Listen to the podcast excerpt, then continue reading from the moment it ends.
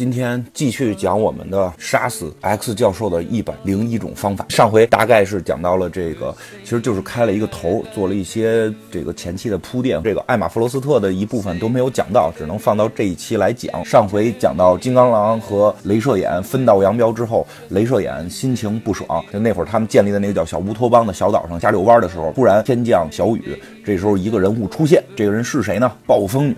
那这个名字我经常念反。登场这个暴风女是一什么造型呢？皮衣皮裤，露着肚脐儿，主要是这这发型。X 战警一二三的时候，由哈利贝瑞演的那个暴风女，她开始是长发嘛，后来头发越来越短。看到天启的时候，这个新的暴风女就是一个莫西干头了。我也始终不明白这个暴风女这个头发是个怎么个情况。她是真的有时候是长发挺漂亮，有时候就是奇奇怪怪的莫西干头。不知道她这个超能力是不是包含着长头发？这个镭射眼。呢，就看到了她，看到了这个暴风女，其实挺纳闷，就管她叫这个欧罗罗。他们互相其实很少称称呼这个外号，互相基本都是称呼这个名字。暴风女叫欧罗罗，镭射眼呢就叫斯科特萨莫斯。知道他名字是有好处的，因为到时候你会通过这个名字能看出来这个逻辑关系。人一一报名是谁，他们是一个姓，你这是是不是有亲戚关系，对吧？实在亲戚，就是尤其是镭射眼的所谓这个萨莫斯这个种姓里边吧，人才辈出，各种欧米伽级的这个变种人都是出自这个。镭射眼他们家族为什么呢？主要因为他媳妇儿厉害，基本上就是女儿啊，什么儿子呀都比较强。对，为为了这个速度，就不展开他女儿跟儿子的这个事儿了啊。明年死侍二上的时候，应该是能见到他的一个儿子。接着讲，然后他说：“这暴风女，你这个不是一个星期之后才回来的吗？你不是在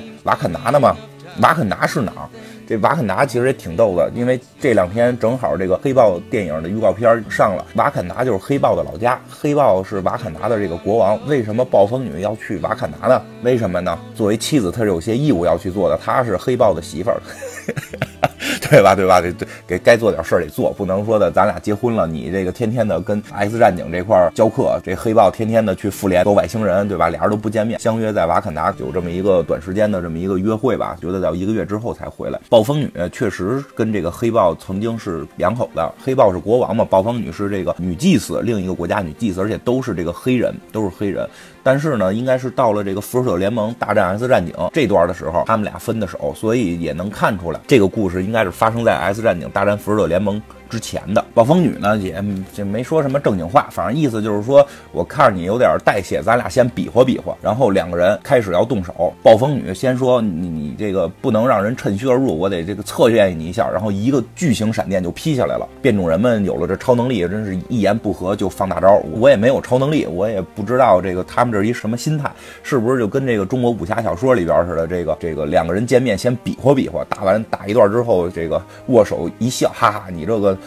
功力没有退弱呀，什么的这种，我估估计这种感觉啊，然后这两个人就先比划上了。镭射眼一看暴风女拿这个闪电劈的，他开始先是一慌张，他说：“暴风女，我觉得你是唯一靠得住的人啊，你怎么还劈我呀？”因为确实暴风女这个人物，虽然她这个起起初是个小偷。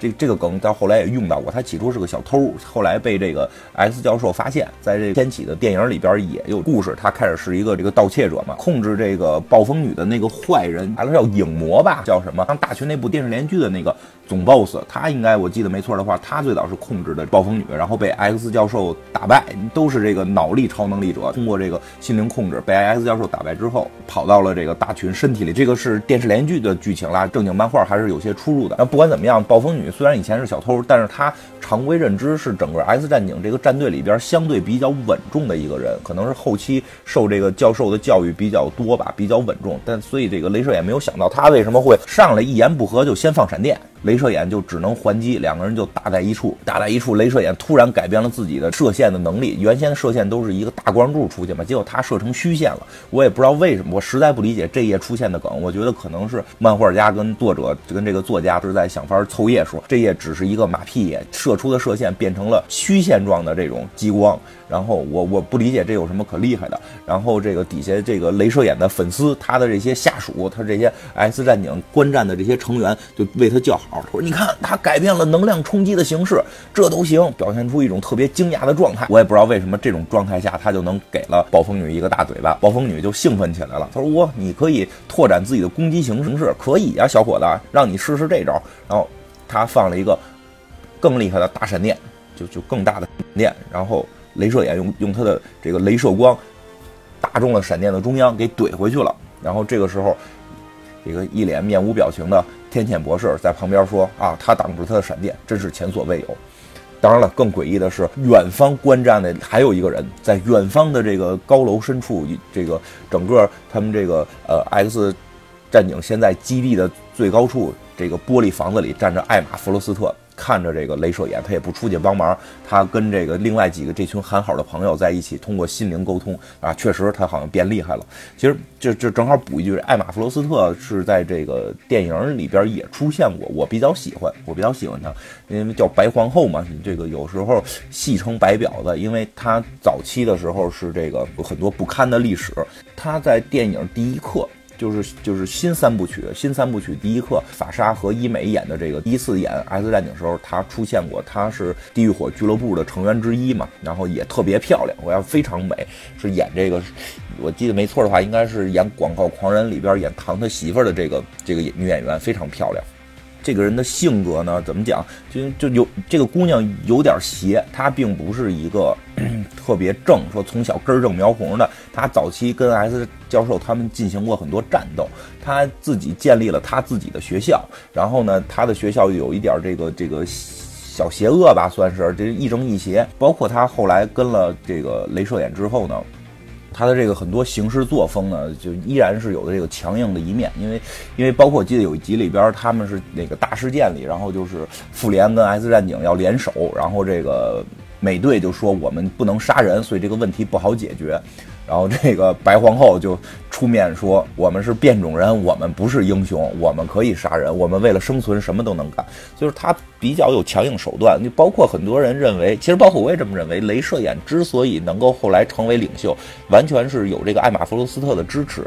就如果没有艾玛的这种怎么讲这种这种手段吧，所以这个这个镭射眼可能也不会变得那么的这种坚强。当然了，也有一种说法，有很多人会认为镭射眼后来变得并不好了，会更站金刚狼队，因为他后来是金队跟蓝队嘛，他把，他把他其实作为漫画来讲，他是把这种呃受到威胁的这种群体，在这种危险当中该如何去做选择，进行了一个对比。其实金刚狼有一些像。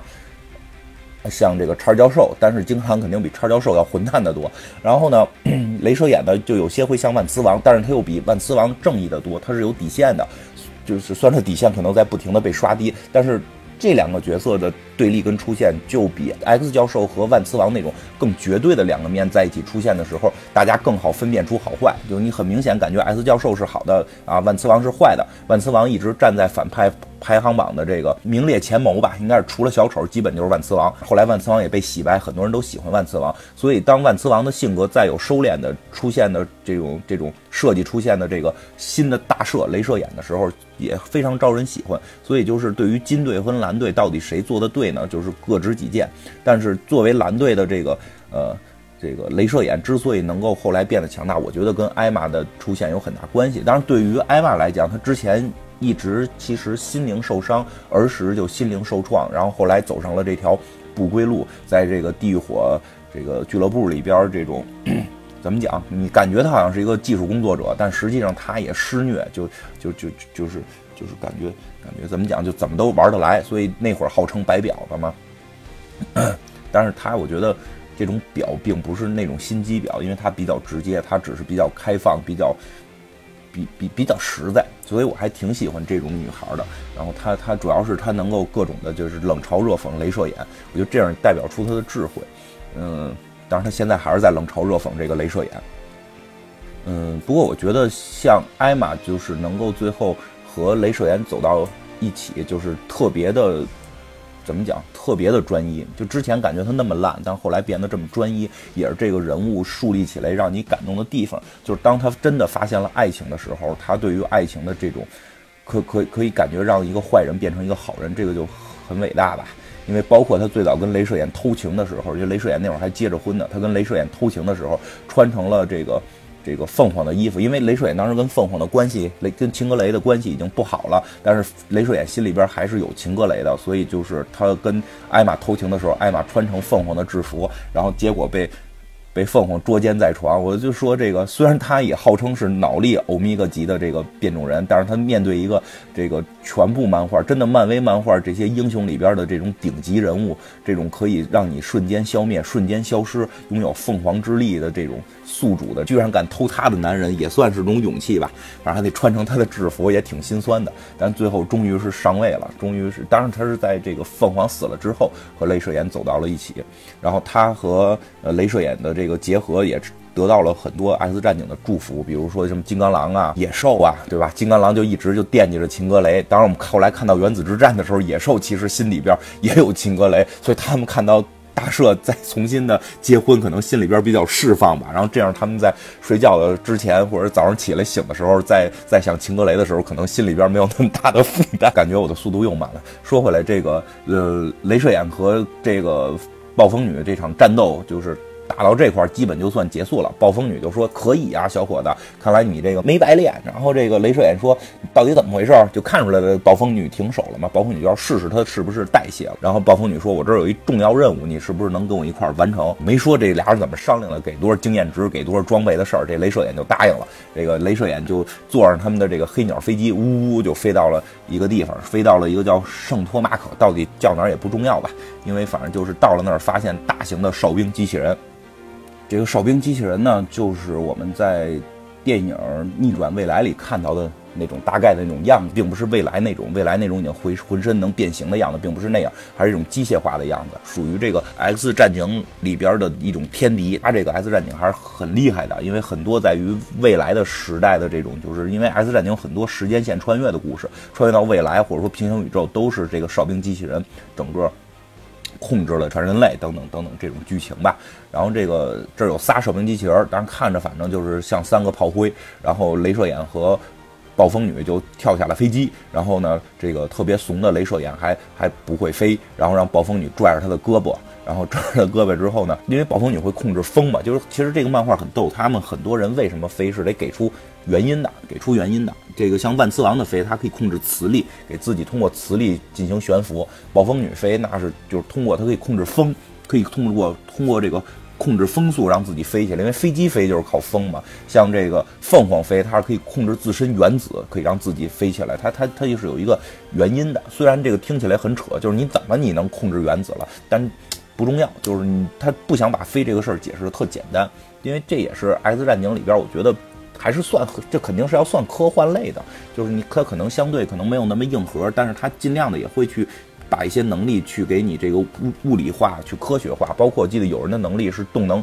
什么动能变变充能，什么就是就势能变变动能等等这种能力，就那个 那个我记得那个人就不停的砸铁，就一旦砸铁形成动能，就可以形成变成自己的自身势能，然后它可以释放势能等等这这种你听起来很物理，但实际你你琢磨吧，其实跟魔法也没什么区别，但是它听起来会物理一点，我觉得这样也可以让。看漫画的小朋友们会对物理啊，对于科学啊更感兴趣。说回来，这个这个暴风女拽着这个镭射眼的胳膊，就他拿它像是一个转盘，转盘这个机关枪一样，就就就吊着他胳膊，他跟个武器一样，从眼睛里往外喷激光，然后瞬间把这三个全部打倒。但是从从这个画面上来看，从画面上来看，有两个是被暴风女的这个雷电给劈中了脑袋，另外一个是被这个呃镭射眼的这个镭射光给打中了。然后当这些都打完之后，都打完之后，嗯，呃，这个暴风女含情脉脉的看着镭射眼，镭射眼都特慌张，就你怎么情况？你干嘛看我？对吧？你瞅啥？那因为刚才在飞机上边的时候，他们不是坐飞机来的吗？飞机上边的时候，这暴风女就瞅镭射眼来的，镭射眼没当回事儿。镭射眼觉得什么呀？就是你们是不是又想教育我说我跟金刚狼分手这个事儿别往心里去？是不是这意思？没没有太当回事儿。结果现在感觉气氛不对。然后就在这个时候，暴风女就抓住了镭射眼的手，就吻了镭射眼。然后镭射眼先着实的吻了一下，然后就假装慌张，这便宜先占，占够了便宜就说你你是谁？你是谁？你绝对不是这个奥罗罗，你绝对不是暴风女。暴风女已经结婚了。暴风女这个爷们是黑豹，黑豹你知道多厉害吗？他是全世界，对，他是全世界最富的人之一嘛。黑豹这个拥拥有震惊的国家，瓦坎达拥有震惊，全世界最高科技的是个非洲国家。漫威也挺能想，美国不行，最高科技的是非洲国家，他们利用震惊，然后他们都藏在这个深山老林里，然后外边的人都拿着长矛到深山老林的那基地里边，都是各种宇宙飞船。你不可能是暴风女，你肯定是跟黑豹这个结着婚的，你们这个有有德行的人嘛。你们都是大正派，对吧？你你你怎么能能乱搞呢？你怎么能跟艾玛弗罗斯特是这种这种坏人洗白呢？坏人洗白采用这种套路呢，对不对？然后这个时候突然突然另一个声音出现了，就是这种一个心灵控制者。这个心灵控制者说到此为止。然后这个暴暴暴风女呢就就是说说你你等会儿，你再给我一分钟，我能搞定，对吗？这个时候，镭射眼已经明白了，这脑子里边还有一个人，马上就喊：“你滚出我的脑子！”然后，这时候这个声音说：“我要让他休克。”镭射眼一声惨叫：“啊！”等他再醒来的时候，发现自己被关在一个红色玻璃的罩子里。有一个声音在跟他说：“快醒醒，亲爱的！”哦，这不是艾玛吗？一听那声音，艾玛说：“艾玛，我昏过去了，你要小心点。那个暴风女她有点不对劲。”艾玛就那个意思是没感觉呀，你看你也无所谓啊。他亲了我一下，赶紧就交代了，琢磨把他这个常年跟这些心灵控制者在一块儿，他他万一这个被发现了，他这亲亲了这个女同事，对吧？他跟他回回去不跟媳妇儿交代，他跟女同事亲嘴了，这这到时候再被发现，这两重罪嘛，一个是亲了亲了女同事，一个是。一一一个是隐瞒罪，对吧？这赶紧先交代。我说，而且这个我是我是被动的，赶紧解释。这个时候，这个艾玛就说的这个，你你需要冷静下来，你激动过头了。然后呢，这个镭射眼确实是脾气有点暴，这谁激动过就就不去你的吧？那看着拿这眼睛喷大激光喷这个关他的这罩子，结果这罩子没有被打碎，有一股能量顺着这个罩子就冲上了这个这个接着罩子的一个。红色电缆，然后这时候放眼望去，这屋里还有各种各样的变种人被关着，用不同的罩子，不同的罩子上边接着不同的电线，比如有黄色罩子关着的金刚狼，然后有蓝色罩子关着的夜行者，还有这种淡粉色、淡紫色罩子罩子关着的艾玛弗罗斯特。这个时候画面一转，在这个另一个场景了，一个类似于东欧小国的这么一个地方，大家穿着这种厚重的衣服，围着围着篝火取暖，然后这个城市一片破败的景象，然后也没有电，然后大家还得靠呼吸机生活，然后大家都在说啊，快点来电吧，这这么再断电我们就要死掉了。突然这个时候，灯亮了，灯亮了，一个男人感动的流下了眼泪啊，感谢上帝，很很奇怪，也不知道为什么来电了要感谢上帝，不应该不应该感谢爱迪生和。和那个谁嘛，特斯拉嘛，感感谢特斯拉。特斯拉不是一个车啊，感谢特斯拉是那个科发明家，也发明电。另一个人华为音开始吐槽他，说不，你不要感谢上帝，就是你要感谢就感谢在下面为你们牺牲了一切的英雄吧。这个时候说这句话的人出场了，继续说感谢你们的记事，他所笃信的你们这些渺小的物种不该从地球上消失的梦想。听这种话，有种高高在上的意思，有点让人一下听不懂是什么逻辑。当然，你从他的。衣着上就可以感觉到他他是一个什么逻辑了，因为他穿的就像 EVA 里的那些使徒，一个纯白色的盔甲，上边有各种的黑白相间的这种点子，然后手里拿着跟魔兽里边的那种法杖一样的这种。这种还还是七十级那种那种法杖，就就有点像雪精灵目录使的那那那种法杖似的，这么一个人物出现了。然后一个帅男，然后头发有点像长发雷神时候那种发型吧，就是这个过耳长发这种大分头，巨帅的帅男出现了。他身边跟着暴风女，然后暴风女是一脸垂头丧气，低着头跟着他。这本漫画也就告一段落。到底这个人是谁？他将会是未来这个故事里边一个核心主要人物。这个人是谁呢？我们就等下回再讲。好吧，其实可能下回讲不到这个人是谁，这个故事会在下回继续的发展下去。如果大家喜欢听我讲这么来讲这个漫威的小故事呢，多帮我去转发这条公众号。然后如果转发的量比较多，或者说流量比较大的话，我可能就能够说的尽快的更，争取一周多更几集，然后这个故事也能够尽快的讲完。好吧，那就是今天到这里，谢谢大家，拜拜。